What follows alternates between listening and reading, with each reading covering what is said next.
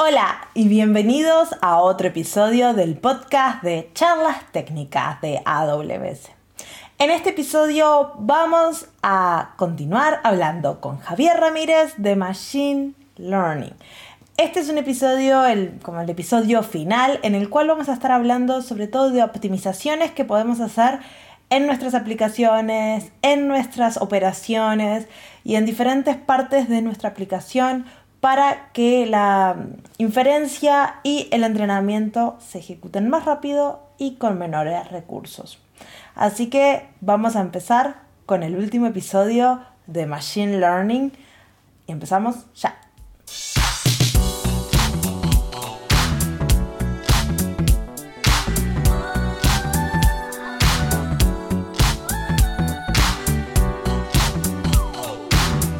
Hola y bienvenidos a otro episodio del podcast de charlas técnicas de AWS. Mi nombre es Marcia Villalba y soy Developer Advocate para AWS. Y hoy no tenemos a Isa, pero tenemos a otro amigo de la casa que es Javi Ramírez. ¿Cómo estás, Javi? Pues encantado, como siempre, de estar en, el podcast. Eh, ya sabes que me encanta pasarme por aquí y, y más hoy, ¿no? Que vamos a cerrar el ciclo de de sesiones que hemos hecho de episodios sobre Machine Learning. Sí, pero esto no significa que sea la última vez que te escuchemos en el podcast, porque todavía nos queda Reinvent y acá vamos a necesitar tu expertise para que nos cuentes todos los lanzamientos de Reinvent. Pero bueno, ya nos dejamos ahí para. Ya sabes que a mí venir aquí a hablar de, de datos, de analítica, de los centros de datos, de la nueva región que vamos a lanzar en España. Perdona, Marcia, pero tenía que decirlo. Sé que es a mitad de 2022, pero no pierdo oportunidad para recordar. Falta poco. Sí, falta ya. Fíjate, cuando se anunció parecía que estaba, que estaba allí, pero, pero sí, sí, a, mitad, a de 2022 tenemos nueva región funcionando. Así que para, para, cualquiera de estas cosas, sabes que siempre encantado de venir aquí a, a colaborar. Sí, está siempre bienvenido. Y hoy, como bien dijiste, vamos a estar haciendo el último episodio de esta serie de Machine Learning y capaz podemos hacer un pequeño resumen de, de los que nos contaste en los tres episodios anteriores. Para los que nos escuchan, si no escucharon los episodios anteriores, están en la cajita de descripción de, de, este, de este podcast. Van a encontrar los links a los episodios para que los escuchen, que están súper interesantes, pero Javi nos va a hacer un pequeño resumen de qué vimos hasta ahora. Sí, pues lo que hemos querido hacer con esta serie es eh, un poco acercar eh, lo que se puede hacer con Machine Learning, no solamente utilizando los servicios de AWS, sino en general qué es posible y qué retos estás a encontrar, ¿no? Para, para, aquellas personas que no están tan familiarizadas.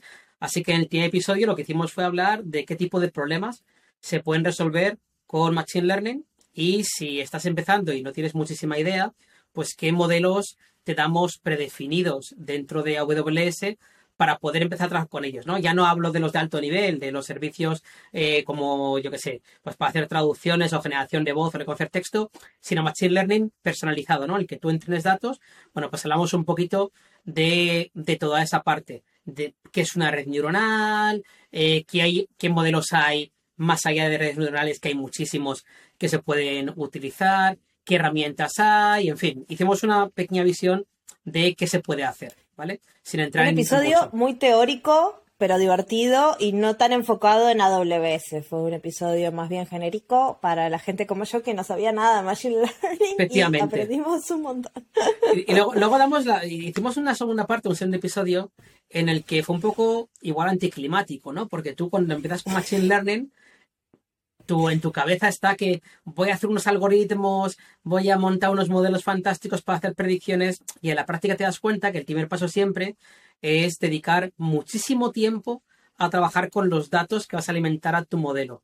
Y vimos que hay un montón de problemas que te puedes encontrar, vimos eh, qué herramientas eh, de AWS, también fuera AWS, eh, pero qué herramientas puedes utilizar para hacer tu vida más fácil, para limpiar esos datos, para validarlos. Una vez has hecho todo ese trabajo, cómo puedes utilizar nuestra Feature Store, la base de datos de características, para almacenar esos datos y que no tengas que repetir el proceso cada vez, que puedas compartirlos con otra, pues con otros equipos, con otras desarrolladoras, en fin. Hicimos una vuelta a todo el trabajo previo con datos, que es importantísimo, porque si Machine Learning va de extraer patrones a partir de datos para hacer predicciones y mis datos de entrada no son buenos, pues tengo un problema. Así que esa fue, esa fue la segunda parte. cocina una clase de cocina que nos llevaste a, la feria a aprender a elegir ingredientes porque los ingredientes es lo primero. Sí. Con malos ingredientes, aunque cocinemos muy bonito. Mm. Sí, y también vimos, y tenemos cómo, cómo prepararlos específicamente para Machine Learning, ¿no? Porque los datos que manejas normalmente en tu base de datos están preparados para consumo de tu aplicación y para consumo humano, pero no están preparados para ser alimentados a un modelo matemático, que al final es lo que hacemos en Machine Learning. Y también vimos un poco esa preparación, ¿no? Eh, ya una vez nos quitamos de medias y dijimos, venga, ahora de verdad, vamos a montar un, modelos y cómo podemos desplegarlos en, en una solución que funcione en la vida real.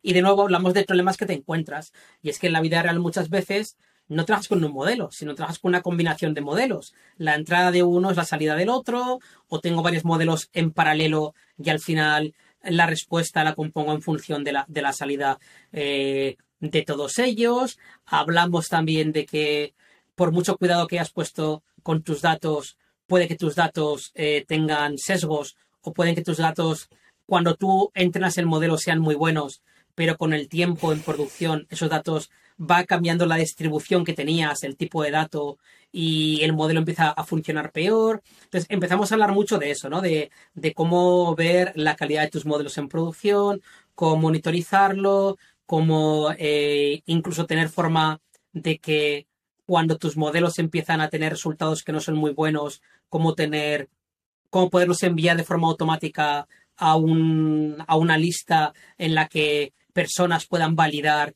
si realmente las predicciones que está haciendo el modelo son las mismas que harían ellos con la información que tienen o, hay mm. que reentrenar porque no es bueno. En fin, estuvimos un poco hablando de, toda esa parte, ¿no? Y poniendo un poco en práctica, pues eso, ¿no? Diciendo, oye, un sistema de recomendaciones, pues hablando de las dificultades que te encuentras, como puede ser la estacionalidad, como puede ser diferentes, diferentes cosas, ¿no? Y ahí es donde nos quedamos, nos quedamos en, ese punto de decir, mira, pues ya hemos visto la introducción, eh, la parte de datos y la parte de de esa logística, ¿no? A la hora de, poner en producción. Y hoy vamos a hacer un poquito un paso más de, todo esto, me imagino, para, para, terminar y para llevarlo más a la vida real, ¿no? Porque los modelos no son cosas que están ahí, que las entrenamos y claro. Hello World, hay más complejidad. Claro, porque hasta ahora hemos visto qué se puede hacer, cómo necesito tener los datos y cómo válido que mi modelo está funcionando bien en producción. Pero le hemos prestado cero cariño a cómo, eh, así ese modelo es eficiente o no. ¿Podría entrenar el modelo usando menos máquinas y pagando menos dinero? ¿Podría estar en producción usando menos máquinas, pagando menos dinero o respondiendo menos milisegundos? Eh, y no solo eso. ¿Cómo automatiza todo esto? Hasta hemos hablado de lo entrenas, lo pones en producción, pero no hemos hablado de, ni de testear nada, ni de automatizar nada, ¿no? O sea que hemos tenido una visión muy artesanal de todo esto y hoy viene la parte industrializada, ¿no? La parte de, oye, ahora quiero optimizar y quiero automatizar. Y de eso vamos a hablar hoy. Sí. Porque el primer modelo es muy divertido hacer todo el proceso, ir de la mano con él, pero cuando le querés hacer un cambio y querés tenerlo todo automatizado para no tener que preocuparte, ya no es tan romántico. sí, no, incluso, incluso tener modelo, ¿no? Tú al final entrenas en un entorno y despliegas en otro y lo mismo que hacer una prueba y, cada vez que hago una prueba, pues volver a hacer tropas a mano eh, no, no es nada divertido. Una cosa es la, parte interactiva, exploratoria, cuando estás viendo por dónde tirar, y otra cosa es cuando ya tengo un modelo, oye, si quiero reentrenar con datos nuevos, pues quiero automatizar eso, no quiero lanzar el, entrenamiento de cero, en fin, que ni siquiera es cuando tienes más de un modelo, es con el mismo, porque una cosa, una cosa que sabemos en Machine Learning es que tu modelo pasado un tiempo te toca reentrenar. De hecho, había modelos famosos, eh, tipo asistentes de voz, que te dicen, mira, nosotros sabemos que cada dos meses y medio, tres meses, tenemos que reentrenar el modelo completo. Porque si no, pues la, calidad va perdiendo calidad. Al final, no por nada, sino porque la gente evoluciona como interactúa. Yo, por ejemplo, a día de hoy me he acostumbrado a hablar con mi no puedo decirlo en alto porque tengo uno. llamar María. Sí, vale, es que lo tengo aquí en la mesa. De hecho, me ha escuchado y se ha activado, ¿eh? Aquí, Alexa, párate, hombre, párate. Eh, y ahora todos los de nuestros eh, oyentes se han activado también. Ah, sí. Bueno, pues, pues yo me he acostumbrado a hablarle de una manera a mi asistente de voz y al final ese, esa evolución que tú tienes, pues también afecta al entrenamiento, ¿no? Bueno, pues cada cierto tiempo, pueden ser cada ciertos meses, cada semanas, cada año, depende de tu modelo, toca reentrenar. Bueno, pues si automatizas, eso que te quitas de encima, ¿no? Y, o si quieres hacer pruebas, oye, quiero entrenar con un juego de datos y con otro distinto. Bueno, pues si tienes una automatización, como tenemos en cualquier otro entorno de software, bueno, pues lo bueno es que Machine Learning, que empezó hace unos años a llegar al gran público, porque hasta entonces era prohibitivo, eh, ha tenido una evolución de empezar como algo muy artesanal y estamos en ese punto en que ya tenemos herramientas que son equiparables a las del el resto de disciplinas, ¿no? Ya no hay excusa para no tener interacción continua en un modelo de Machine Learning. Mm, o despliegue para mí eso fue algo muy, muy curioso, vamos a hablarlo luego, pero cuando lanzaron todos los servicios de, de, en toda integración continua, yo que no tengo mucha idea de Machine Learning, pero he programado toda mi vida, era como, ¿no tenían esto? ¿Cómo hacían el trabajo antes? Bueno, pues así son las cosas. Hasta hace, hasta hace, hasta hace no tantos años, eh, yo recuerdo cuando yo estaba haciendo desarrollo web y me empezaba a hablar de interacción continua. Sí, claro, es como... Yo, yo al principio era muy escéptico, ¿eh? no tenía nada claro, era como... Pero esto de hacer los test y esto de estar aquí automático, y no, no tenía nada claro. Y a día de hoy, pues no te, no te planteas hacerlo de otra manera. Pero de otra manera, esa ha sido la evolución, ¿no? Eh, pero antes que nada, antes de empezar a hablar de automatizaciones y tal, eso es lo último, sí, sí, sí, efectivamente. Yo quería hablar sobre todo primero de, optimizar. Porque hasta ahora hemos hablado solo de cómo hacer las cosas, pero no hemos hablado de cómo hacerlo de la mejor manera posible.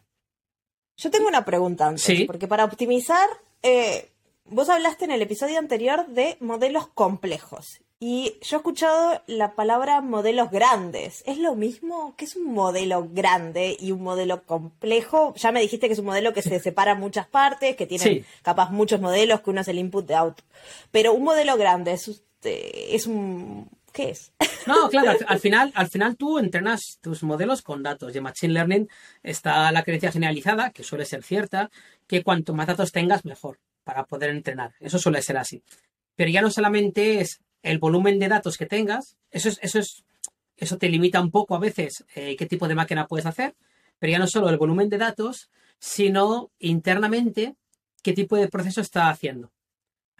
Eh, tenemos, por, ponerte un ejemplo, en los últimos años ha habido muchísimo, pero muchísima evolución de eh, los modelos basados en lenguaje natural. El lenguaje natural es modelos a los que tú les puedes preguntar algo en lenguaje natural y te saben contestar. Eh, por ejemplo, ¿no? Pues eh, imagínate que, bueno, el típico, el típico chat de soporte, que tú vas a una web y le dice, y, te pregunta, ¿en qué te puedo ayudar? Y le dices, ah, estoy, tengo un problema con mi eh, reserva. Y te dice, ¿qué tipo de problema? Y le dices, pues no sé, no puedo cambiar el asiento. Igual te ayuda directamente, ¿no? Bueno, pues ese tipo de, de interacción, que antes era mucho más rígida, ahora lo puede hacer en lenguaje más fácil y te puede entender mejor. Pero también hemos visto en lenguaje natural avances súper importantes de eh, clasificación de textos. Tengo un texto y lo clasifico en diferentes tipos. el típico, igual ahora se ve menos, ¿no? Pero hace unos años la parte de análisis de sentimiento para saber si un texto es positivo o no. Que por cierto, desde hace poquito hemos hecho la integración que si tienes un call center con Amazon Connect en tiempo real puedes saber si un cliente se está mosqueando o no, que está interesante en un momento dado, para saber si, si el, el manager o la manager del call center quiere escalar esa llamada. Pero bueno, el, análisis de sentimiento, la clasificación de textos, el preguntas-respuestas en abierto, darle un, un, conjunto grande de textos y que te diga, el poder tener, por ejemplo, papeles de investigación, research de investigación, papeles científicos y que te diga eh, cuáles están relacionados con lo que te estás buscando. Ese tipo de cosas son interesantes y te hemos visto incluso en los últimos años unos avances muy grandes en generación de lenguaje. Que, bueno, lo tienes de siempre en el móvil, ¿no? El texto predictivo. Pero es que últimamente el móvil asusta. Tú a veces vas escribiendo o últimamente en los emails, muchos proveedores, escribes y te sugieren respuestas. ¿Sabes? Sí, eso es Respuestas que suenan quizá un poco secas, ¿vale? Pero ayer me pasó. Pero tienen sentido. ayer me vinieron a instalar un vídeo con una puerta gatera y el, email de, la empresa que le instaló me dijo, oye, mira, para hacernos el pago, pues mandárnoslo hasta, hasta cuenta o a este número de teléfono. Y en mi gestor de mail directamente me da como opción decirle, vale, transferencia hecha. directamente me sugería eh, escribir eso. Yo lo, lo, puse un poquito más bonito porque me gusta decir hola y adiós y tal, pero ese tipo de, no, pero ese tipo de algoritmos son de los que estamos hablando hoy, ¿no? Ese tipo de modelos que trabajan con lenguaje natural. Y de estos hubo hace, pues, parece que fue hace mucho tiempo, pero en realidad fue por 2018 creo, un modelo que se llama BERT, que es uno de los mm. grandes modelos para, para el lenguaje natural. Ha habido otro que se llama GPT-2, uno que se llama GPT-3, que te permitan generar textos, ¿no? De hecho, con, con GPT-2 te permitía generar textos del estilo... Eh, yo, la vez que lo vi yo fue en una especie de aventura conversacional que tú le empezabas a escribir lo que tú quisieras, le decías, lleva un día por el bosque y le dabas a enter y el juego te decía, y de repente me encontré con un árbol que me estaba hablando y que me dijo, hola, buenas tardes. Y te decía, te dejaba que tú continuases, ¿no? Y tú le decías, buenas tardes. Como un juego de niñas. Sí, sí, pero, pero, pero, pero tú hablabas, pero la aventura, o sea, ah. lo seguía el modelo y ahí no había nadie. Era una máquina y no estaba programado. Y, y había respuestas. Algunas eran un poco artificiales, pero muchas eran brutalmente, brutalmente buenas, ¿no? dices, ¿estos modelos cómo, cómo funcionan? Bueno, pues ahí ha habido dos avances. Uno, en cuanto a los modelos matemáticos que hay por detrás, en estos casos están todos basados en redes neuronales, se basa en una, en una arquitectura de red que se llama los transformers, que es una arquitectura un poco, un mm. poco curiosa, no quiero hablar de eso, ¿vale? Pero básicamente... Los robots esos que se transforman de camiones. No, los, los transformers aquí en este caso son, son modelos que lo que hacen es eh, tener en cuenta no solamente cada palabra aislada, sino todo el contexto de alrededor. Que el lenguaje mm. natural, también otros dominios, pero el lenguaje natural es muy importante.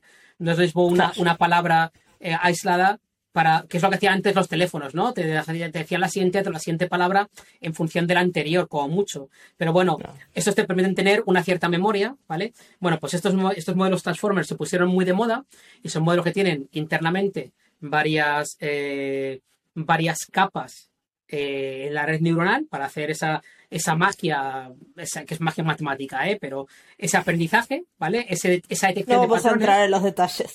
Claro, pero, pero cada capa de estas lo que hace es tener en cuenta eh, cada palabra con relación a las que vinieron antes y además no solo con la que vino antes, sino con unas cuantas que vinieron antes y al final tú vas añadiendo capas y vas añadiendo estas relaciones y los modelos con los que se han entrenado suelen ser modelos eh, de datos abiertos. Por ejemplo, BERT se entrena en parte sobre toda la Wikipedia en inglés y en parte sobre otro dataset, ¿no? Al final hablamos de unos cuantos millones, mm, cientos de millones de documentos y cuando tú pones esos documentos con el, vocabulario único, las palabras únicas, son solo unas pocas decenas de miles de palabras, ¿vale? Claro. Pero al final cuando tú pasas el modelo por todos los, pasos intermedios, el modelo en un momento dado tiene que ser capaz de almacenar, para, para este BERT que te digo, ¿vale? Almacena 340 millones de parámetros. 340 millones de parámetros, ¿vale? Eso es un modelo grande. Es un modelo grande. Eso es un modelo grande. Ahora tiene sentido la palabra. claro, entonces, eh, eh, imagínate un parámetro como una variable interna, ¿vale? En, una, es una variable en la que tú estás guardando la relación entre una cosa y otra. ¿Vale? Y esto es muy abstracto, pero al final tiene que estar trazando 340 millones de parámetros que por cada palabra que le entra van cambiando. Y tiene que detectar patrones en función de esos 340 millones de parámetros. Y al final dice, mira, cuando me entra esta palabra con esta otra, me cambia un poquito aquí. Y al final acaba detectando patrones, ¿no? Para esto. Esos modelos son eh, muy complicados de gestionar, obviamente, y de entrenar. Y, te hablo de BERT, ¿eh? que es como el bisabuelo de estos modelos. Los GPT-2 o GPT-3 tienen más parámetros internamente, ¿vale? Al final, eh, en BERT hay una estimación por ahí, bueno, está, está el científico que te dice exactamente cuántas eh, GPUs se tuvieron que utilizar. Las GPUs son unas... Esa era mi pregunta. ¿Cuántas máquinas necesitas? Sí, creo, no, estoy seguro del número, sinceramente, pero pongo que fueran 50, 60 GPUs y estuvieron entrando casi, casi 70 horas casi 70 horas de estas GPUs al cambio. GPUs. sí, sí, sí, sí. Estamos ¿Qué es una GPU para la gente que nos escucha? una GPU es una es, un microprocesador especial que en lugar de tener unos poquitos cores como los que tienen eh, tu, máquina, el CPU de tu ordenador, pues eh, antes tenían un core, luego pasaron a dos, ahora igual tienen, yo qué sé, ocho cores, pero tienen algo así, ¿no? Las GPUs que empezaron en el mundo del proceso gráfico son procesadores que tienen muchísimos núcleos. En vez de tener dos o tres u ocho, pues tienen igual potencialmente cientos de núcleos que hacen menos cosas, pero que en paralelo pueden hacer mucho más. Las GPUs, eh, por decir la marca quizá más conocida, Nvidia, eran muy conocidas en tarjetas gráficas porque inicialmente usaban para qué? Para que tus gráficas fueran fluidas, para poder calcular en un juego, que es donde más se utilizaban, además del desarrollo científico, pero en un juego para poder calcular los píxeles, las sombras y que fuera fluido. Para eso era muy importante poder calcular una matriz de píxeles toda la vez, ¿no? Bueno, pues eso que empezó... en nuestra época Sí, te comprabas la computadora y era súper importante la tarjeta gráfica de toda la vida. Que yo nunca le llamé sí. GPU, yo siempre le llamé tarjeta gráfica. Bueno, es que, es ah, Este, sí, había tarjetas gráficas pero que no eran una- GPU, es pero, eran- una- sí, sí, pero se llaman GPU porque la G es de graphics, o sea, la, la, Exacto. la, graphic G, la, G viene de graphics. ¿Qué pasa? Que a alguien se le ocurrió que podíamos aprovechar esta arquitectura para entrenar eh, muchas variables de estas pequeñitas en paralelo. De forma Mm. que para cosas complejas, eh, y no, todos los modelos se benefician de una GPU, ¿eh? hay modelos más sencillos en los que por una GPU solo te implica más dinero y más complejidad. Pero para modelos en los que sí les encaja, modelos en que se puede paralelizar mucho el proceso, una GPU seguramente te va a dar al final más, eh, primero, resultados mucho más rápido y luego mejor calidad relación-precio, ¿vale? Porque si combas una hora de CPU con una hora de GPU, son mucho más caras. Hablamos que una GPU mm, normalita te puede costar mil euros tranquilamente. Es más cara que una CPU, ¿vale? Entonces también la hora de entrenamiento es más cara que una hora de entrenamiento de una máquina estándar, ¿vale? Pues igual hablamos en vez de, por decirte un número, ¿eh? depende de la, la máquina, pero igual hablamos en vez de unos céntimos, hablamos de dos dólares por hora. Pero realmente en mucho menos tiempo has conseguido este entrenamiento. Bueno, por no liarlo Claro. mucho más, entrenar el modelo Vertex de investigación igual costó unos 7.000, 8.000 dólares. ¿Vale? Entrenarlo Wow. desde cero. Y es un modelo que no es de los más caros. Es normal en investigación ver que hay gente que gasta decenas de dólares, incluso más, en entrenar modelos. Si quieres entrenar un modelo para hacer traducciones, por ejemplo, suelen ser muy costosos. Modelos que hagan, eh, entrenar desde cero un modelo de reconocimiento de imágenes potente puede costar varias decenas de, de miles de dólares fácilmente. ¿Vale? Entonces, eh, son cosas, son cosas ahí importantes. Y ahí sí que es interesante optimizar. Entonces hay, Claro. que tener, hay que tener cuidado. Entonces, justo por eso, porque puedes tener modelos que, que sean eh, muy costosos de entrenar desde cero, ofrecemos muchas opciones diferentes en AWS para que te entrenes. Primero, máquinas sin ningún tipo de, de GPU, máquinas con CPUs estándar, que para muchísimos casos te vienen bien. De hecho, si tú vas a, a los modelos que damos predefinidos, creo que son 15, dentro de SageMaker, te pone la máquina recomendada donde entrenar.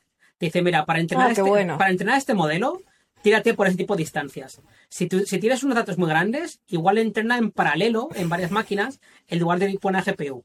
Para este modelo te recomiendo una GPU del tipo P3, por ejemplo, porque entre las GPUs tenemos varios tipos, las P3, las P4, las GDN, tenemos diferentes tipos de GPUs, porque depende de, de qué procesador llevan por detrás y depende de cuán- y luego depende de cuánta memoria tengan, de cuántas eh, cuántos cores te damos en paralelo, en fin, todo ese tipo de cosas, ¿vale? Pues te hacen que tengas diferentes eh, opciones, ¿no? Y nosotros te recomendamos, en muchos casos, cuál puedes querer utilizar para los modelos que soportamos directamente. Y en muchos casos ya te digo que nos falta una GPU.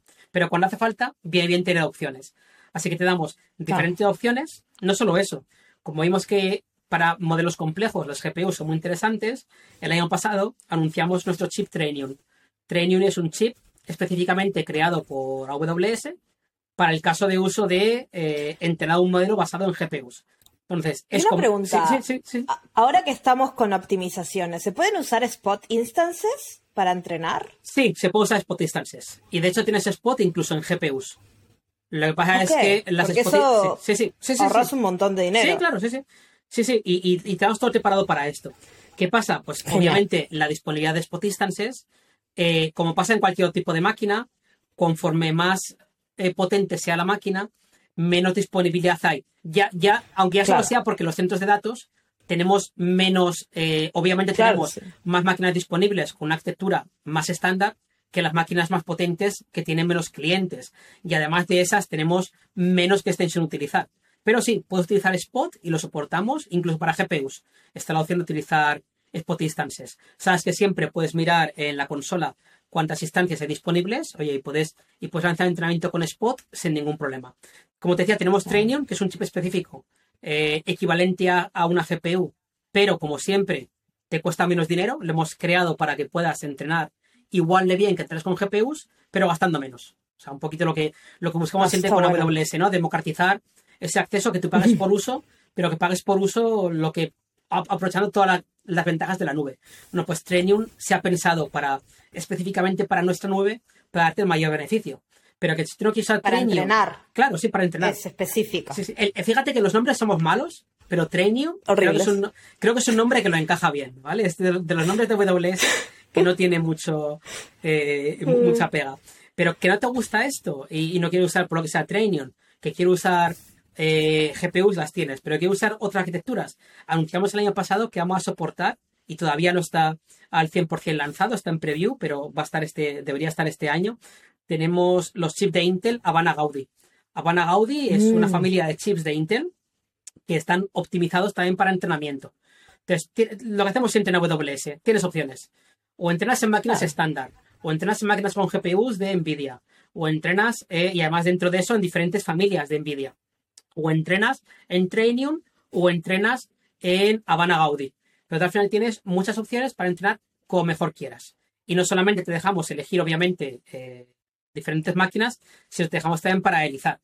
A la hora de paralelizar en AWS, bueno, en cualquier sitio que estés paralelizar Machine Learning, puedes paralelizar o bien los datos o bien las CPUs. Tú puedes decir, mira, tengo un dataset muy grande, voy a, voy a enviar una parte de los datos a una máquina, otra, otra, otra, otra, otra, otra.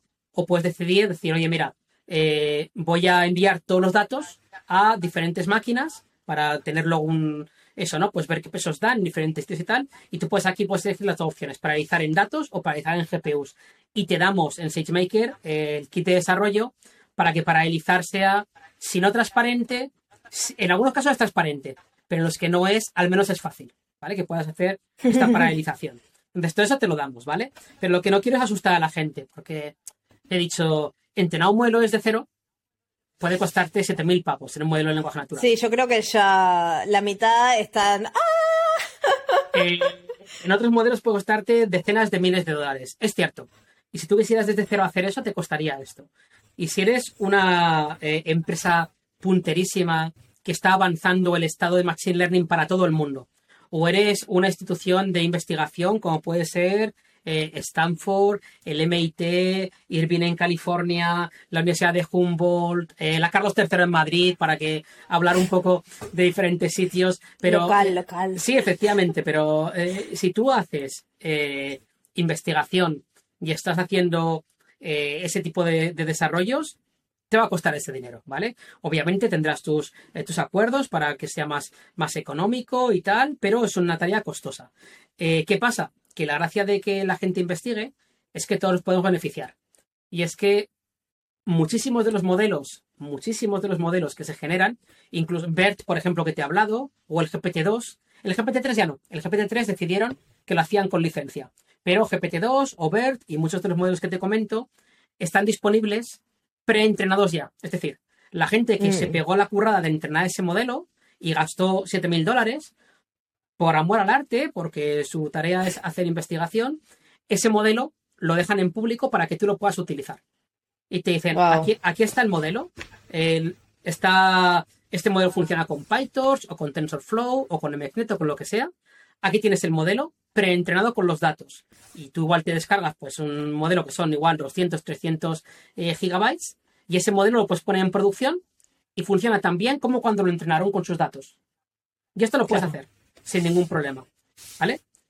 Y de hecho, hay. Eh, y esto suena fácil, pero no lo es. Porque el modelo está allí, pero tú luego tienes que ser capaz de ponerlo en producción, saber cómo se hace, tiene una ciencia. Hay varias eh, instituciones, pero hay una empresa que a mí me gusta mucho, se llama Hugging Face.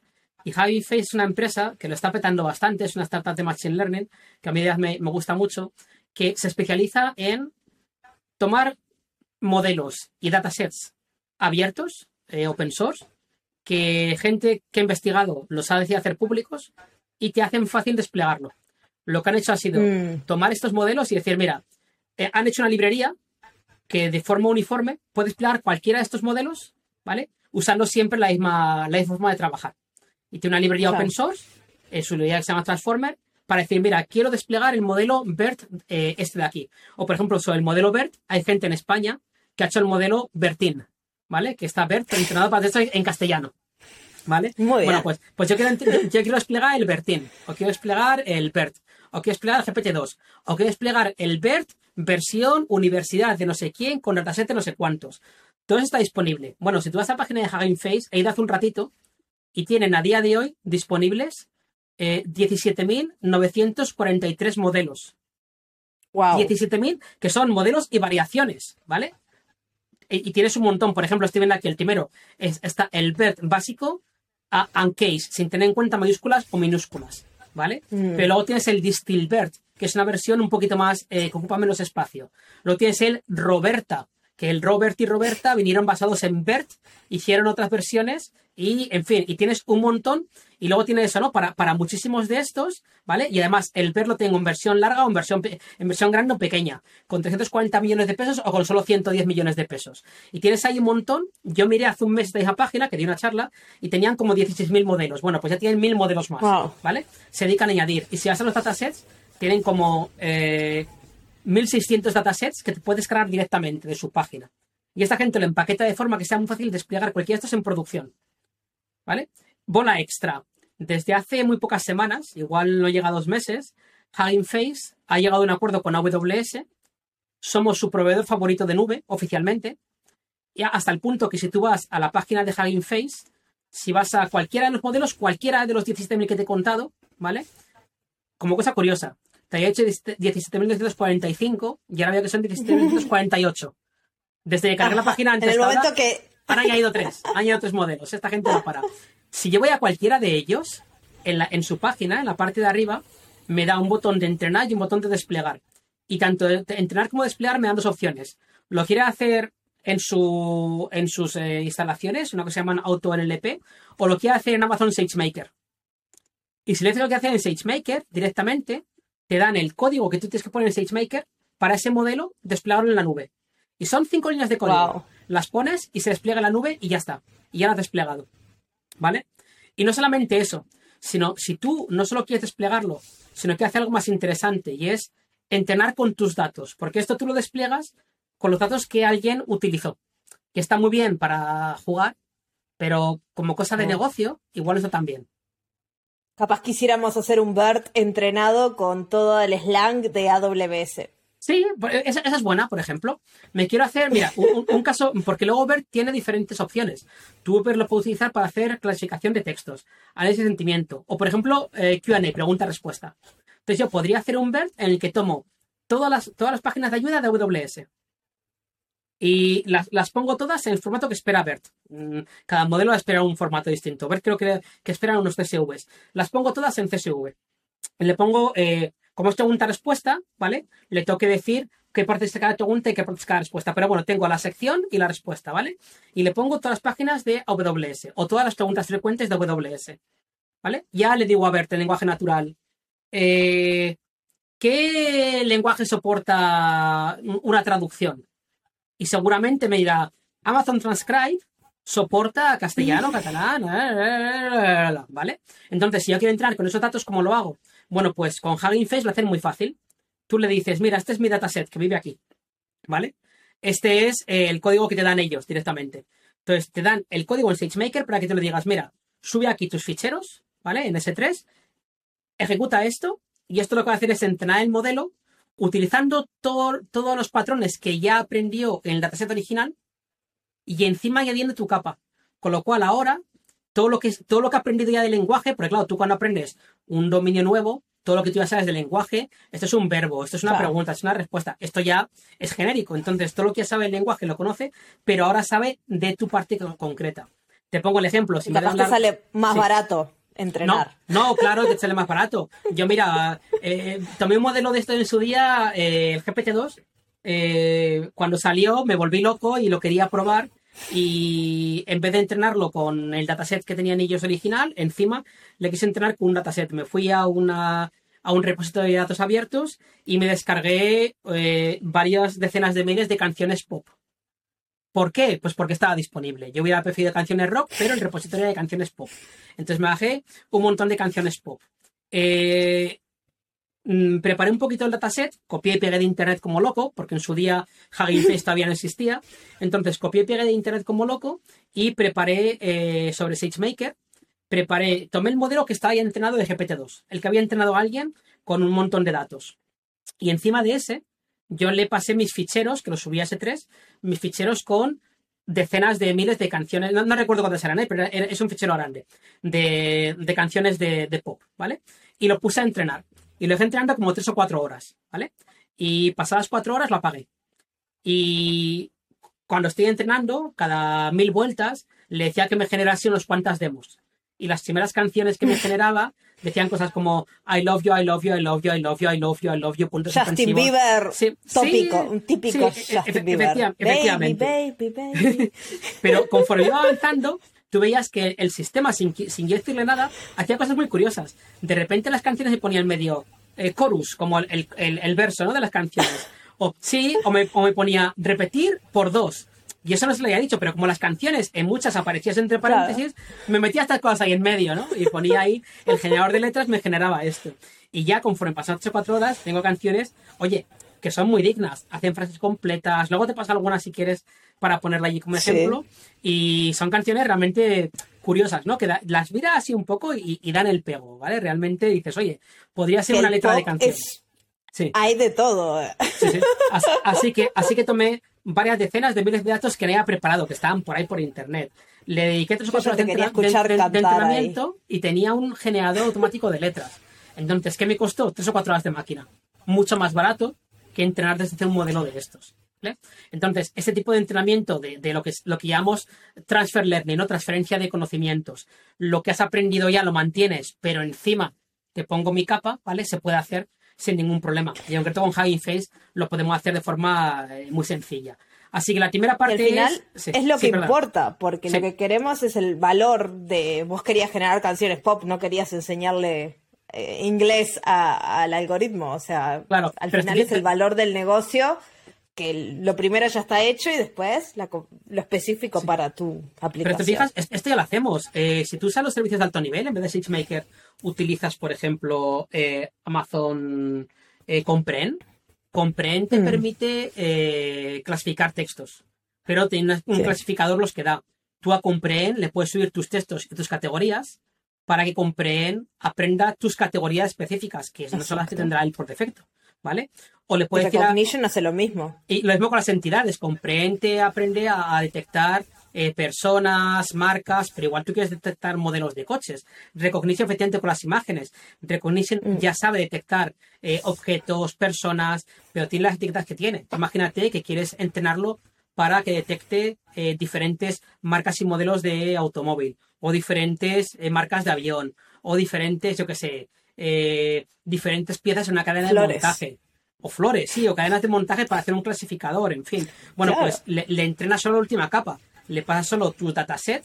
En este caso es más sencillo todavía porque le das la edición de S3 y se ocupa el servicio, pero que eso es lo que se hace, eso es de normal lo que hacemos al, usar un modelo complejo. No entrenas de cero el modelo, solo entrenas la última capa. De hecho, cuando eh, nosotros mismos eh, internamente, cuando reentrenamos modelos, reentrenamos muchas veces con datos nuevos, pero no reentrenamos de cero porque es muy costoso, ¿no? Entonces, igual de vez en cuando sí que entrenas desde cero, pero como muy de vez en cuando, ¿vale? Así que bueno, la, la tía parte que quería hablar era esa, ¿no? Que, que hay un, mundo en el que si tienes modelos muy complejos o datos de o juegos de datos muy complejos, te sale muy a cuenta definir qué arquitectura utilizas y si quieres entrenar de cero o quieres entrenar solamente esa, esa última capa. Pero más allá de la eficiencia a la hora de, entrenar, que a veces nos quedamos allí, hay una parte importante que es eh, la eficiencia a la hora de entrenar pensando en dónde se va a ejecutar este, estas predicciones, esta inferencia. Porque un error que veo que se comete muchas veces es que yo entreno y no tengo en cuenta en qué máquina va a correr luego esto después. ¿Vale? Yo entreno utilizando unas GPUs, pero en la práctica, en inferencia, muchas veces tú no utilizas GPUs, porque hacer la inferencia en muchos casos es mucho más sencillo que detectar patrones, con lo cual no hace falta una máquina tan potente. Entonces yo igual entreno una, una máquina muy potente, porque es donde realmente se va el, precio del entrenamiento, pero a la hora de poner en producción tengo una máquina muy diferente. ¿Y esa máquina cuánta memoria tiene? ¿Y cuántas CPUs tiene? No, no te lo planteas muchas veces. Tú lo pones ahí en producción y si ves que te hace falta más máquina, pues le añades, ¿no? Potencia. Pero digamos que no lo tienes muy en cuenta, ¿vale? Bueno, pues eso puede ser un error. Puede ser un error no tener en cuenta la máquina. Porque obviamente, si tú sabes qué arquitectura tiene tu máquina, seguro que podría hacer optimizaciones para aprovecharse mejor de esa arquitectura a la hora de predecir. Y es complicado porque tú a la hora de entrenar quieres optimizar para una cosa, pero a la hora de predecir quieres optimizar para otra. ¿Cómo, cómo haces esto? ¿no? Bueno, pues la gente que es que hacía Machine Learning antes de la nube y, a mano, lo hacía de forma muy artesanal. Yo, de hecho, estuve implicado en algún proyecto así, que tú tenías gente que eran científicos, que realmente hacían el modelo, y cuando te el modelo te decían, y esto ahora hay que codificarlo en C o en Fortran para que el modelo haga predicciones. Pero te daban como su fórmula fantástica y tienes que reescribir desde cero, ¿vale? Para optimizar por arquitectura, porque con lo que ellos entrenaban no era viable ir a producción. Eso no escalaba nada. Y había que reescribir desde cero todo. Y obviamente había opciones a meter la pata muchísimas. ¿Vale? Pero claro. muchísimas. Afortunadamente a día de hoy ya no es así. A día de hoy nos ha acostumbrado a que tú el modelo lo entrenas y luego ejecuta en producción. Pero que nos ha acostumbrado a que eso funcione así, no significa que sea lo más eficiente. Igual cuando yo hablo de lenguaje de programación, podemos hablar de que quizá eh, C o Rust sean más eficientes que lenguajes como PHP o como Python o como Ruby porque no van con solo un intérprete, ¿vale? Y dices, no, pero es que sí, lo que tú quieras, pero son más eficientes, ¿vale? Al final, es así. ¿vale? A mí me encanta Python, me encanta Ruby, pero C o Rust son más eficientes. Pasa lo mismo con esto. Y en Machine Learning puedo vivir como si en la ficción de que no importa. Lo que yo he entrenado corre en producción, que es una ventaja enorme. En el pasado esto no, no se podía hacer, pero corre sin optimizar. Entonces, una tendencia que hay muy interesante últimamente es optimizar tu modelo para dónde se va a ejecutar, pero no hacerlo perdiendo tu salud mental eh, escribiendo desde cero, sin hacerlo de una forma mucho más sostenible. ¿Esa forma sostenible cuál es? Es compilar tu modelo, una vez entrenado, sin cambiar nada de lo que tú has entrenado, compilarlo para diferentes arquitecturas. Hay un proyecto open source que se llama Apache TVM que te permite hacer esto. Y de hecho nosotros contribuimos a Apache TVM. Y lo que hemos hecho ha sido sacar un servicio que se llama eh, SageMaker Neo, que Amazon SageMaker Neo lo que te hace es esa posibilidad de compilar y optimizar para diferentes plataformas. Por debajo utiliza en parte Apache TVM y lo que mejoramos de TVM lo pasamos a la gente de Apache para que si quieren lo puedan incorporar, pero te damos todo el servicio completo. En la práctica, ¿para qué sirve? Para que si hago un modelo, y quiero que el modelo se ejecute luego en local. Eh, imagínate que, que el modelo eh, no corra en la nube, sino que corra en mi teléfono Android, o en tu teléfono iOS, o en una Raspberry Pi, o en un tractor de, de John Deere que va por el campo, o en tu coche.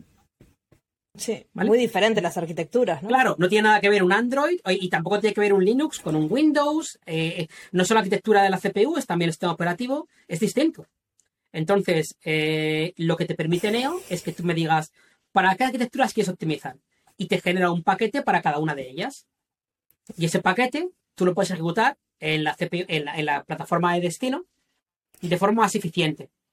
Entonces, tú no, solo está bueno porque, claro, por ejemplo, sí. no sé mucho de, de, Android, pero iPhone ahora saca todos sus teléfonos con Core de ML. Entonces me imagino que capaz esta optimización puede hacer que tu modelo localmente funcione 20 veces mejor que si no usas la optimización. Claro, te va a funcionar más rápido, con lo cual a, a la larga es más barato, porque con menos máquina puedes claro. hacer esto.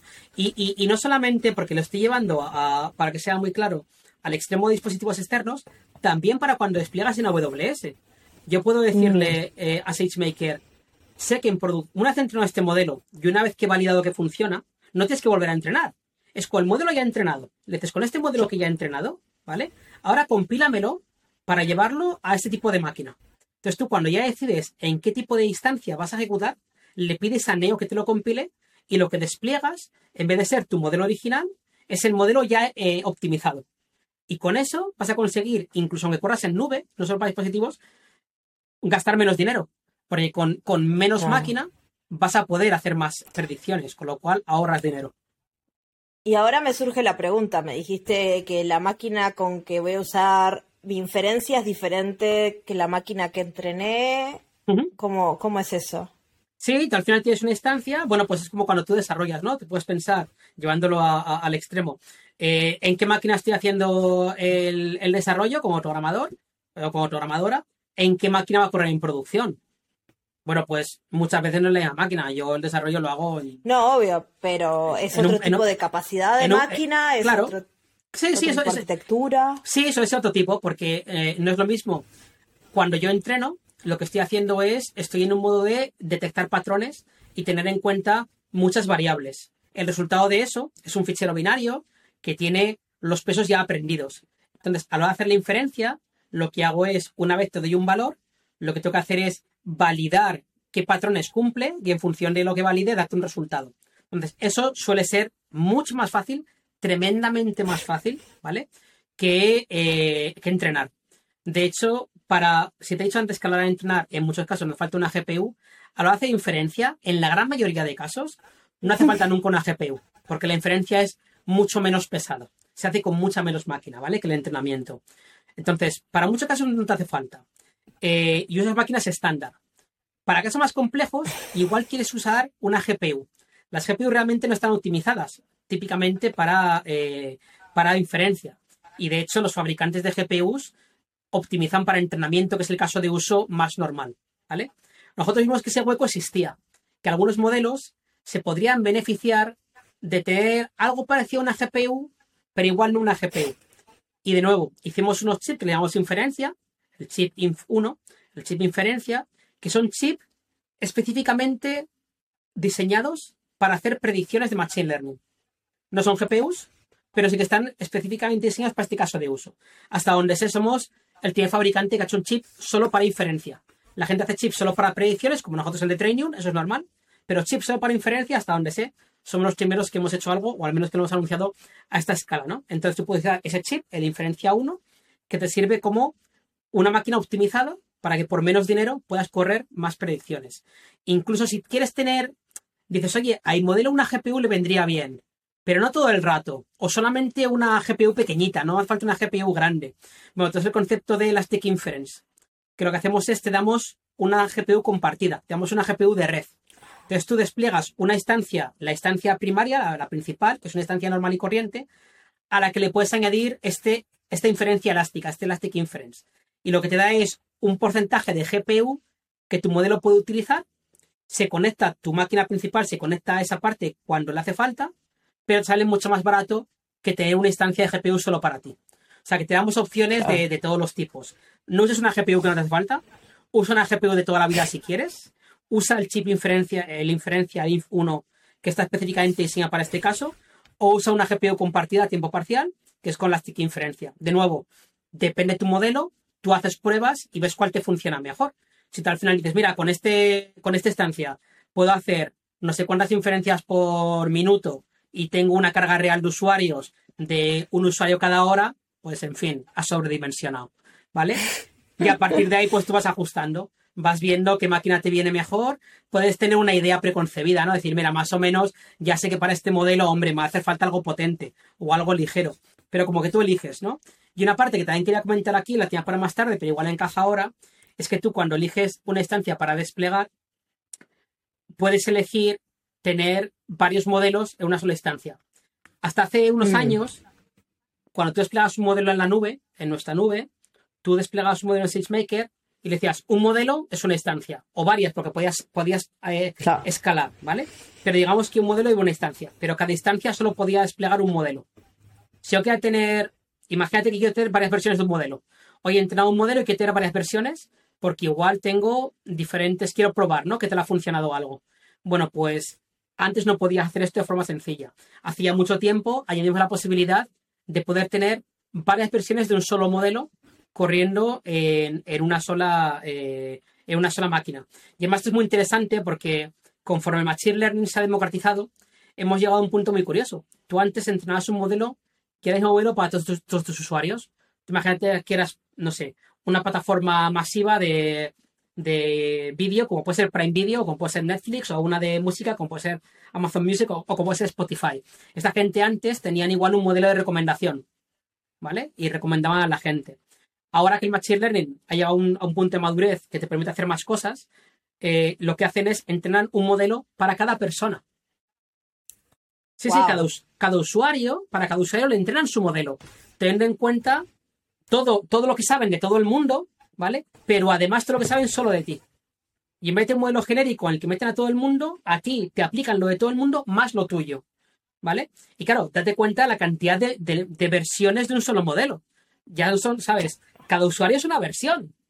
Claro, entonces era inviable hostear eso en una sola máquina. Bueno, pues soportamos que puedas tener varias versiones de un modelo para, eh, para esto o incluso varios modelos. Imagínate que tienes una aplicación en la que tienes eh, una parte que hace lo que hemos hablado antes de pregunta y respuesta, otra parte que hace detección de fraude y otra parte que hace predicción de si un usuario va a, comprar o no va a comprar.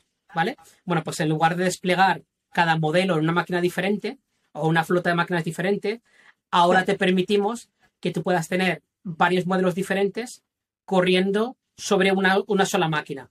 Obviamente, si tienes una carga de trabajo muy grande, te va a hacer falta añadir más capacidad, ¿vale? Pero tienes la flexibilidad de poder compartir. Entonces tú ahí ya eliges eh, cuántos modelos tengo, qué tipos de máquina tengo, qué volumen tengo, y ahí es donde tú tienes que, que evaluar y hacer tus pruebas para ver realmente qué te hace falta, ¿no? Pero tienes como muchas opciones para que ya no te limitemos. Antes de alguna forma estaba limitado porque el estado del arte era el que era, ¿no? Bueno, pues ahora ya te permitimos entrenar a la escala que tú quieras. Te permitimos optimizar para la arquitectura que tú quieras. Te permitimos desplegar en la máquina que tú quieras. Y además de desplegar los modelos, cada uno en una máquina o varios en una máquina o en la combinación que te dé la gana. Es decir, flexibilidad por todas partes para que cada vez sea más fácil poder optimizar y tener justo la cantidad que te hace falta de proceso, tanto al entrenar como al eh, hacer predicciones, ¿no? Que no sea como antes, que era todo un bloque gordo, sino que realmente tú puedes hacer tan granular como tú quieras para decidir justo lo que te hace falta y que no pagues por, por nada más. Que, oye, que no pagues y una cosa que me preocupa, que no contamines. Hablamos de que estos modelos precisan una capacidad de cálculo muy grande.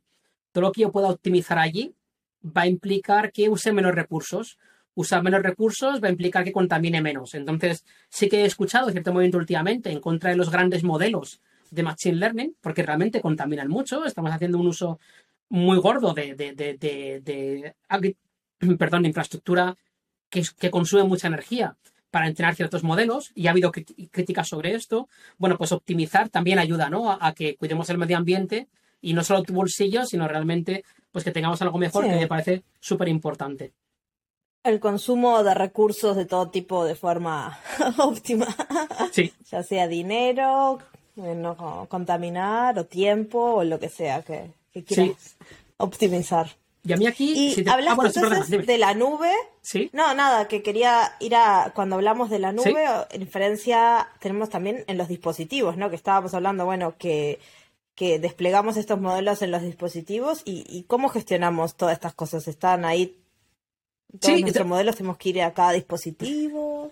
Vale, eh, cuando hablamos de dispositivos hablamos a veces de, IoT y a veces no, porque en todo el mundo. Entonces, si tú ya tienes montada una flota de Internet de las cosas y tú ya la gestionas con AWS, AWS tiene una, una cosa que se llama IoT Greengrass, que te permite llevar computación a tus dispositivos. Computación como, por ejemplo, funciones lambda, ¿vale? A tus dispositivos. Si tú ya estás utilizando. todo un episodio de eso, así que pues, pues, escúchenlo. pues, sí, pues, pues ese episodio, si ya tenéis esto, ¿vale? Perfecto.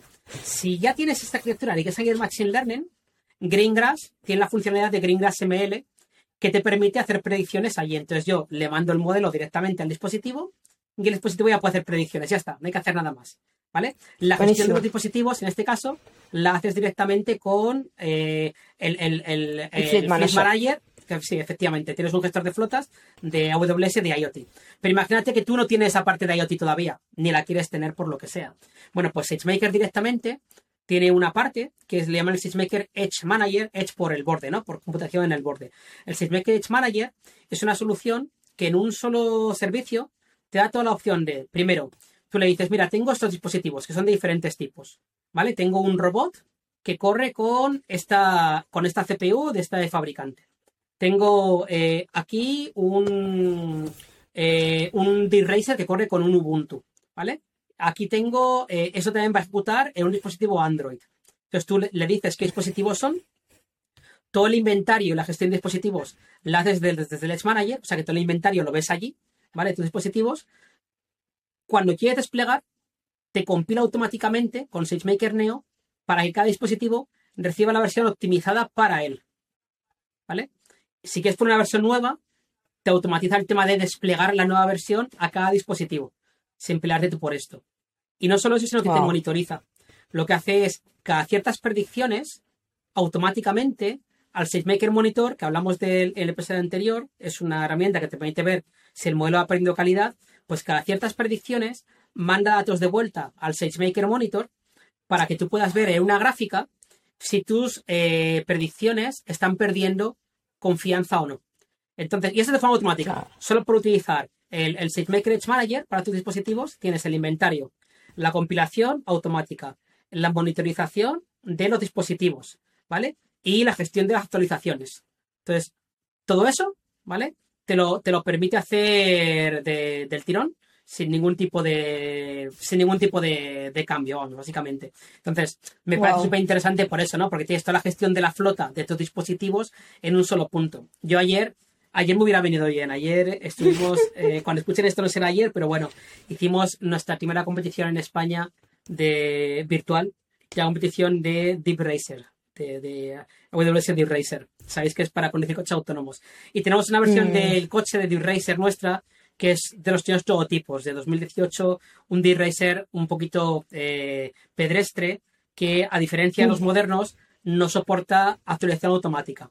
Bueno, pues ayer nos tocó, disculpa, nos tocó ayer hacer un update de una parte de software de OpenVino, de Intel, que corre por abajo, y al actualizarlo teníamos un problema porque la librería en un pie de SageMaker se pegaba con esta de OpenVino y estuvimos una hora mm, bastante, bastante en tensión. Cuando digo estuvimos, yo no hice nada.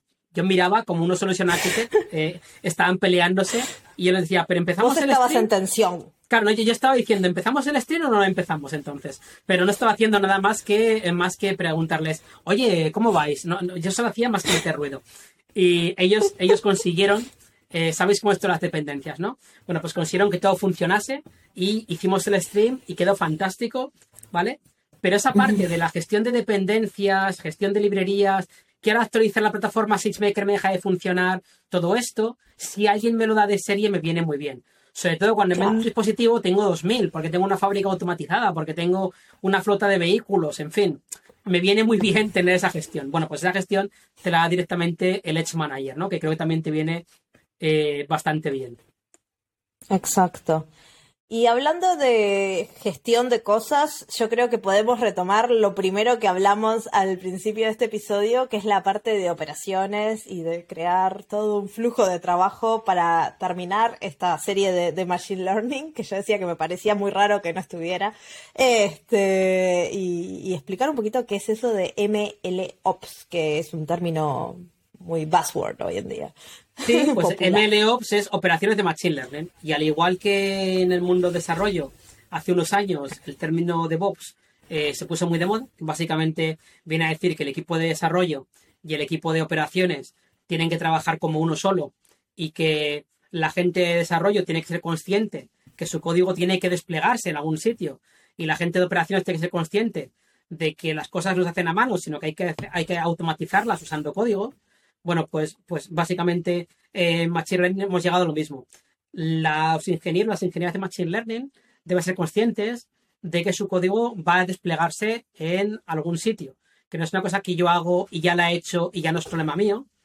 Eh, y la gente de operaciones debe ser consciente que eso que has desplegado una vez te tocará desplegarlo más veces, porque es un proceso muy iterativo. Hay que reentrenar, hay que probar, hay que. Entonces, esto es que llegar a un acuerdo en el que operaciones y, ingeniería trabajen de forma coordinada para que el proceso habitual de, prueba y error iterativo de Machine Learning funcione, pero funcione de una forma eficiente también en operaciones, ¿no? Entonces, eh, y esto de no es más que cómo llevar las operaciones de Machine Learning al mundo este. Además se junta con que en el mundo de POPs hay mucho amor por los contenedores y por eh, cosas como, eh, yo que sé, pues Kubernetes o EKS o similares. Y entonces hay como una, hay como un enganche muy bueno entre Machine Learning, operaciones y contenedores, ¿vale? Y aquí hay dos enfoques. Uno, el nativo de nube, ¿vale? Del que te cuento un poquito después. Y otro, eh, el nativo Kubernetes. Porque hay mucha gente que hace años está utilizando Kubernetes para eh, gestionar su, integración continua en Machine Learning.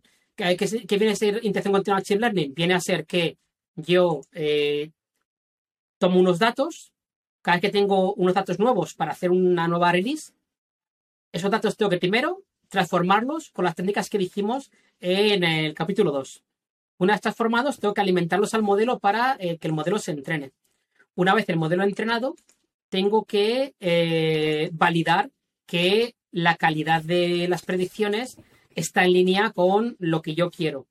Y una vez tengo todo eso resuelto, ¿vale? Quiero, eh, quiero realmente ponerlo en producción, ¿vale? Eso es, un poco todo el flujo. Esta esa parte la queremos automatizar. hay gente que para todo esto utiliza Kubernetes eh, para, para su CICD y en Kubernetes hay varias opciones. Una, por ejemplo, se llama eh, Kubeflow, otra se llama MLflow, pero Kubeflow es bastante conocida, que te permite orquestar flujos de trabajo encima de Kubernetes. Bueno, pues nosotros desde hace ya varios meses, por ejemplo, tenemos tanto un operador de Kubernetes como la interacción de componentes de Kubeflow. Es decir, si tú ya tienes eh, Kubeflow integrado en tu, en tu equipo de trabajo, es decir, si automatizas tus flujos de Kubernetes usando Kubeflow para primer paso esto, segundo paso esto, tercer paso esto, este paso de aquí, igual hay una validación manual o no, no lo sé, y voy a producción, bueno, pues tú puedes introducir cualquier paso de SageMaker dentro de tu proceso. Es decir, si en el paso 3 implica entrenar un modelo en la nube, te damos el componente de Kubeflow para que tu gente de sistemas que ya sabe Kubeflow, usando YAML, pueda definir ese paso y no tenga que aprender a usar eh, SageMaker en AWS. SageMaker. Claro, por eso no tiene. Utiliza por SageMaker, pero para ello es transparente. Simplemente dicen el todo de SageMaker, este es el tipo de instancia, pero este es mi YAML, que estoy muy cómodo con él y lo integro en mi flujo con mis herramientas que ya utilizo, ¿vale? Entonces, tenemos los componentes de Kubeflow para eso. Si tú tienes un Kubernetes estándar en el que no quieres utilizar Kubeflow, quieres utilizar tus herramientas de, de toda la vida, eh, CTL y toda esta historia para controlar tus contenedores, ¿vale? Pues directamente le dices, eh, bueno, em, tenemos también los operadores de SageMaker para Kubernetes. De forma que tú en tu clase de Kubernetes le puedes, eh, le puedes desplegar un servicio que en realidad sea un entrenamiento de SageMaker o un endpoint, un punto de inferencia de SageMaker, ¿vale? Pero tú lo defines como un servicio más dentro de tu, eh, de tu flujo. Si haces un kubectl y listame los servicios, te va a aparecer como un servicio más. Si le dices arráncamelo, te va a lanzar. Páramelo, te lo va a parar, ¿vale? Pero por detrás lo que, hace, lo que hacemos es lanzar infraestructura de SageMaker, ¿vale? De forma totalmente transparente. si, si, tu equipo de, de, operaciones ya trabaja con Kubernetes, me da igual que sea Kubernetes donde tú quieras o Kubernetes encima de EKS, ¿vale? Tanto los operadores de Kubernetes nativos como la integración de componentes con Kubeflow la tenemos hecha con SageMaker. Así que lo puedes integrar de forma súper sencilla, ¿vale? Pero ¿qué pasa si tu equipo, por lo que sea, no le gusta Kubernetes? Porque no la acaba no le gusta, o porque estáis empezando, o, simplemente no lo utilizáis y quieres automatizar. Pues no pasa nada, porque tenemos también lanzado las SageMaker Pipelines. SageMaker Pipeline es una herramienta tanto de configuración de operaciones como una interfaz visual que te permite definir un flujo de trabajo con SageMaker. El primer paso puede ser, eh, cuando se lanza este flujo, con, primero preprocesa estos datos. Pásalos de datos en crudo a datos eh, preparados para Machine Learning. El segundo paso puede ser, actualízame la base de features con los nuevos valores. El tercer paso puede ser, ahora que tengo todo en la base de datos de features, entrenarme el modelo usando esta máquina determinado. El siguiente paso puede ser, una vez el modelo ha terminado, mírame, eh, verifícame que la validación, que los parámetros están dentro de lo que yo espero. Si todo esto ha sido correcto, quiero automáticamente desplegar en la nube, por ejemplo. ¿Vale? Igual, si no ha sido correcto, pues yo qué sé, ¿no? Mando una alerta, lo que sea. O sea, que esto quiero desplegar en nube directamente. Y además, cuando despliega en nube, hay que tener Oh. el monitor para que me dé alerta si hay algún problema. Bueno, pues todo eso que antes eran pasos independientes que tú hacías a mano, o igual alguno lo automatizas con CloudFormation, pero te hace falta el Claro. código pegamento. Bueno, pues esto ya lo tienes, ¿vale? De forma integrada. Y lo que te damos como resultado del, del SageMaker Pipeline es el código en Python que te automatiza todo el pipeline para que tú puedas desplegarlo, ¿vale? Y también la interfaz visual para que tú veas todos los pasitos ¿Qué está pasando? de lo que está haciendo en la pipeline. Claro, Así eso que está te da- lo que- buenísimo. claro, lo que te da es eh, el end-to-end. Todo lo que se puede hacer en SageMaker se puede hacer de forma automatizada para que cualquier paso se pueda hacer de forma desatendida, de forma eh, no manual, eh, de forma repetitiva, de forma fiable. Vamos, integración Claro. continua para, para Machine Learning, ni más ni menos. Uy, así es fácil cambiar un modelo, actualizarlo, crear muchas copias, tener ambientes de producción, de desarrollo, de testing, Claro, lo que sí, se sí. te ocurra. Lo, lo- lo- lo que, lo que esperarías tener de, una, de, de un equipo de ingeniería maduro. Bueno, pues quieres tener Exacto. eso, entrenar varios modelos con diferentes eh, parámetros, lo que tú quieras. Bueno, pues todo eso lo puedes montar de forma, de forma fácil como una pipeline totalmente automatizada. Wow, así que con eso yo creo que la gente ya, si escucha estos cuatro episodios, puede ir de no tener la más mínima idea de qué es Machine Learning y a entender muchísimos conceptos súper específicos y eh, capaz animarse a probar alguna de las herramientas que has mencionado, porque hay un montón de herramientas y hay un montón de formas, desde usar Hugging Face para probar algoritmos más complejos o usar estos modelos de SageMaker que ya vienen preentrenados con un montón de ayuda para Jumpstart, por ejemplo. Sí, sí. Así que hay muchísimas formas de arrancar, ¿no? ¿Vos por dónde le recomendarías a la gente que quiere empezar con Machine Learning que, que vayan a explorar? Eh, depende mucho lo que quieras hacer. Si, si lo que quieres es aplicar Machine Learning a tu aplicación, mi tía recomendación es mira si ya tenemos algo como servicio que te lo dé hecho. Mira si es de alto nivel. Si quieres hacer reconocimiento de imágenes, es que igual Recognition ya te lo hace. Y no te hace falta Sí, complicarte la vida. Si quieres hacer una traducción, si quieres hacer una clasificación de textos, es que igual Comprehend ya te lo hace. Entonces, lo primero que diría es, mira, es que quieres hacer una detección de fraude, una predicción de demanda, unas recomendaciones. Es que todo eso está como servicio. Todo no es que mi caso es muy complejo, que soy una fábrica y quiero hacer mantenimiento predictivo. Es que tenemos Lookout for Equipment. Es decir, lo primero que te Sí, digo sí. es, y, y- y llegado a Reinvent, yo no tengo información privilegiada, pero estoy seguro que lanzaremos servicios nuevos de Machine Learning y de alto nivel porque lo hacemos siempre. Entonces, lo primero que te diría es, mira si ya está resuelto como servicio, ¿vale? Si ya está resuelto, no te compliques la vida, utilízalo. Esa, es mi primera recomendación. No, pero es que yo lo que quiero hacer es, es para aprender. O realmente en mi caso no está cubierto. Bueno, pues el siguiente. En SageMaker tenemos 15 modelos distintos para casos de uso muy comunes. Reconocimiento de imágenes, segmentación semántica para asignar píxeles a una imagen, eh, clasificación de textos, detección de anomalías, eh, bueno, así hasta eh, traducciones también, con un modelo que tenemos de sequence to sequence. Tenemos eh, 15 modelos diferentes para casos de uso genéricos, ¿vale? Entonces, todo eso para eso, para, para hacer una, una predicción lineal, en fin, clasificación binaria, clasificación multiclase, todo eso están disponibles. Entonces, ¿qué te diría? Vete a la documentación de SageMaker, te decimos cada modelo para qué sirve, y además, cuando tú creas en el SageMaker, eh, cuando creas un notebook de SageMaker, eh, te damos como más de 100 ejemplos, ya ejemplos completos, con sus datos, con todo, para que tú Claro. entrenes, es decir, lo veas todo. Y además tenemos ejemplos clasificados. Cuando tú arrancas un notebook, vas al tab de ejemplos y tienes ejemplos de conceptos básicos, ejemplos de algoritmos de SageMaker aplicado, ejemplos de avanzados, cosas como Neo, como computación distribuida. Luego, ejemplos de basados en tutoriales de terceras partes, el ejemplo para SageMaker. O sea, tienes Wow. más de 100 ejemplos. Cualquier notebook que te arranque de SageMaker te viene con todo hecho para que tú en el browser, ejecutando código Python, vayas paso a paso viendo lo que está haciendo. Es un recurso para mí súper súper Así interesante. que por ahí vayan y miren, Claro. no se, no tengan miedo, prueben SageMaker. Este, y me imagino que debe tener alguna capa gratis para, para probar. Sí, diferentes partes tiene, sí, Este. tiene, tiene capa gratis. Tiene los detalles aquí porque al final es un poco Exacto. es un poco delicado, de- depende del tipo de instancia, depende si eres cliente ya y empiezas, si la usa alguna vez o no la usa alguna vez. Siempre pueden crear una cuenta nueva. Efectivamente, pero, pero bueno, que diga- digamos que diferentes. SageMaker al final pasó de ser una cosa pequeña a un monstruo un poco más grande. Entonces, hay diferentes cosas que tienen capa gratis en diferentes puntos, así que mirad cuáles os dan Dejamos y, la- claro, la y- y- y descripción. cuáles no para estar, para estar seguro. En cualquier caso, poneos alertas de, de presupuesto y nunca, nunca, nunca, nunca, nunca, nunca dejéis un, ah, dos cosas que no tenéis que dejar nunca eh, en marcha si estáis aprendiendo.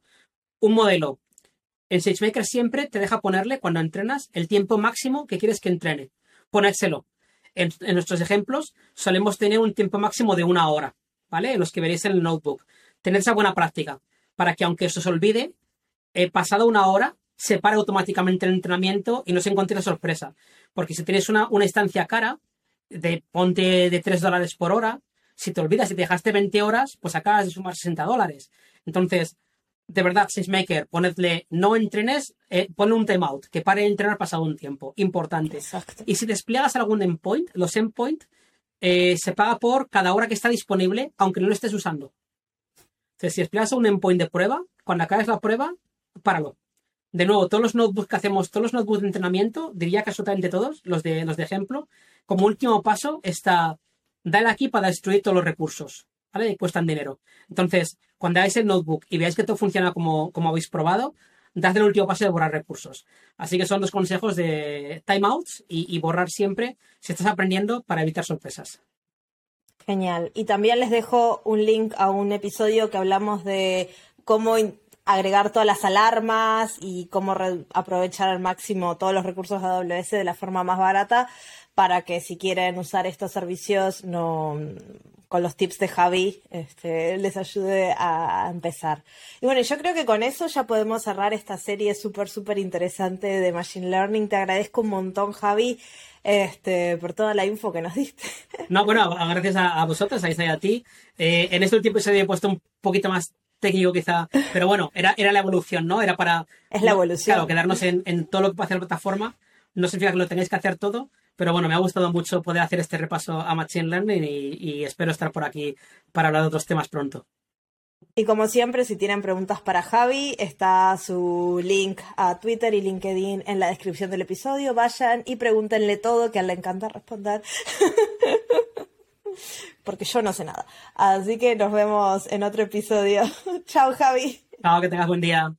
Muchas gracias por escuchar el podcast hasta el final. Todos los links que mencionamos y cómo contactarse con Javi están en la descripción del episodio. Así que nos vemos en dos semanas en otro episodio del podcast de charlas técnicas de AWS. Chau, chau.